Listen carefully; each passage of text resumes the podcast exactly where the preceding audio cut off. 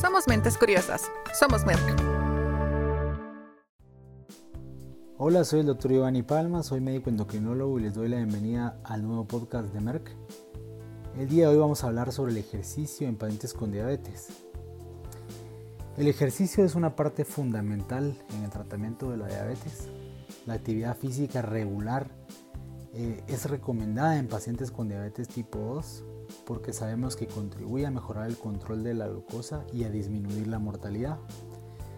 Por lo tanto, la inactividad física se considera como uno de los factores de mortalidad más importante en todo el mundo y está asociada con la aparición y la falta de control de muchas enfermedades, entre ellas pues, obesidad, hipertensión arterial, diabetes, problemas de colesterol, osteoporosis y algunos tipos de cáncer incluso.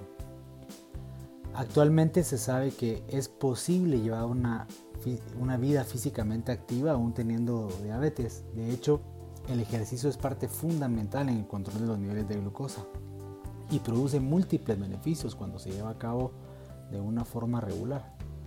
¿Qué beneficios tiene el ejercicio en, nuestros pacientes con diabetes?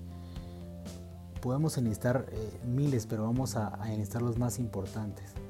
El primero es que aumenta la sensibilidad a la insulina, mejora la función del corazón, disminuye la presión arterial, mejora el perfil de los lípidos o de colesterol, disminuye las concentraciones de glucosa, mejora la hemoglobina glicosilada, reduce el estrés, mejora el estado emocional, mejora la composición corporal. Entonces vemos que hay múltiples beneficios que podemos obtener de un ejercicio regular. Hay dos tipos de ejercicio que debemos de conocer. Uno se llama aeróbico, que requiere de oxígeno para la producción de energía, como por ejemplo podría ser correr, bailar, nadar. Y el otro es el anaeróbico, que no requiere de oxígeno para la producción de energía, como levantamiento de pesas, eh, carreras muy cortas o calistenia. En los mayores de 18 años, se recomienda que todos estos pacientes que padecen de diabetes hagan al menos 150 minutos a la semana de ejercicio de una intensidad moderada o que hagan 75 minutos de actividad un poco más intensa. Cuando hablamos de actividad física moderada significa trabajar lo suficientemente duro para elevar el ritmo cardíaco, pudiendo aún sostener una conversación que no se corte con la respiración forzada. Por ejemplo, podría ser una caminata rápida o baile o hacer bicicleta de una intensidad, como decimos, moderada. La actividad se puede repartir en tres días a la semana sin dejar de hacer ejercicio más de dos días consecutivos. En todos aquellos pacientes con diabetes tipo 2 que no tengan ninguna contraindicación, deben de realizar ejercicios también de resistencia por lo menos dos veces a la semana siempre es importante combinar, es decir, una persona que disfruta correr lo debe combinar con ejercicios de fortalecimiento muscular, por lo menos dos a tres veces a la semana. Estamos hablando, por ejemplo, de sentadillas, hacer eh, lagartijas, eh, abdominales, más o menos eh, esos tipos de ejercicios. Se recomienda hacer sesiones de 15 a 30 minutos, incrementando de acuerdo obviamente a la resistencia pulmonar de cada quien. El ejercicio físico que pretende mejorar la condición física y el control glucémico, es decir, el control de la diabetes, requiere que, se hagan 5 días a la semana, para que tenga un beneficio absoluto sobre la enfermedad un beneficio sobre el control de la enfermedad. Se ha demostrado incluso que el ejercicio de forma estructurada de al menos 8 semanas de duración reduce de forma importante la hemoglobina glucosilada y con eso obtenemos un mejor control. Lograr la adherencia en cualquier programa de ejercicio es un desafío y es eh, a veces eh, complicado. El incremento en la actividad física diaria, tal como podríamos ir caminar, eh, evitando el uso de, vehículos o usar con más frecuencia las, escaleras, es también muy efectivo. El ejercicio que se realiza en casa reduce estas barreras de costo que siempre mencionan eh, algunos pacientes y, la barrera del consumo de tiempo en desplazarse y ir a otro lugar, a un gimnasio, a, un centro o a un club. Y además este ejercicio en casa ha demostrado ser muy beneficioso en ayudar con la pérdida de peso incluso a largo plazo. Igualmente el ejercicio no necesita ocurrir en una sola sesión para ser beneficioso, también se puede dividir la, actividad física en múltiples y cortas sesiones que también se ha visto que produce similares beneficios y en algunos pacientes o en muchos pacientes se aumenta la adherencia y la duración del ejercicio. Lo ideal siempre es iniciar poco a poco en metas diarias establecidas y que sean realistas para no frustrarse posteriormente. El uso de contadores de paso como los podómetros es un método muy eficaz y barato del monitoreo de los progresos y, también de motivación para, uno mismo.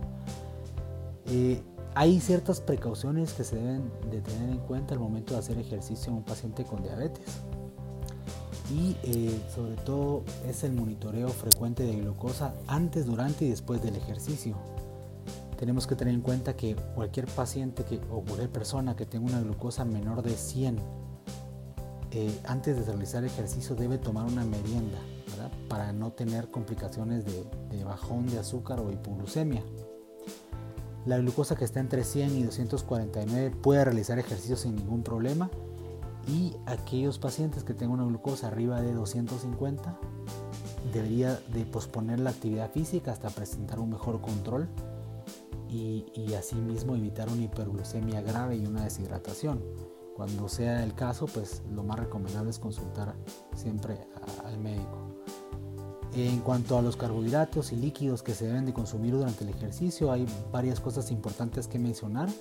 Al realizar un ejercicio que dure más de una hora, siempre es conveniente ingerir carbohidratos e ingerirlos en, formas líquidas, porque si, se está haciendo ejercicio de más de una hora, ya es un ejercicio de, mayor intensidad, de mayor requerimiento y podrían eh, eh, sustentarse con bebidas deportivas que, contengan eh, azúcar en ese momento o incluso jugos de frutas que se diluyen con agua al 50% sería una buena una buena recomendación en estos pacientes. También si hay pacientes que, se que están tratados con insulina o, medicamentos orales como por ejemplo las sulfonilureas, siempre deben de llevar un alimento o una bebida que contenga carbohidratos para evitar las hipoglucemias o estos bajones de, glucosa. Eh, si hay dolor precordial u opresión en el pecho, mareo, dificultad para respirar, siempre recomendable suspender el ejercicio en aquellos pacientes que tienen neuropatía diabética hay que evitar ejercicios de resistencia y caminatas que sean muy extensas porque eso puede repercutir en las complicaciones de una úlcera en el pie o, alguna lesión en el pie y, posteriormente llevar a una complicación mayor. Se recomienda que estos pacientes hagan ejercicio con la parte superior del cuerpo, por ejemplo que estén sentados a una silla y que, que hagan movimientos eh, que, no, que, no, que no recaiga en sus, en sus, piernas ni en sus pies. Siempre el uso de vestuario y calzado apropiado eh, es recomendable. No usar tejidos que contengan nylon para perder peso porque lo que consigue solamente es eliminar líquido y hidratación y eso no es conveniente en todos los pacientes con diabetes. Eh, siempre son preferibles prendas frescas, un calzado cómodo que no provoque ni rosaduras ni molestias, ¿verdad? Y y también se recomienda que se utilicen medias o calcetines pero que, la, pero que las mismas no queden muy ajustadas a la pantorrilla por el hecho del compromiso del, flujo sanguíneo a nivel de las piernas. Estas son algunas de las recomendaciones más importantes al momento de hacer ejercicio en los pacientes con diabetes. Espero que esta información haya sido de utilidad y seguiremos en contacto en próximos eh, podcasts para mantenerlos informados y ampliar un poquito más de información. Hasta pronto. Somos mentes curiosas. Somos Merck.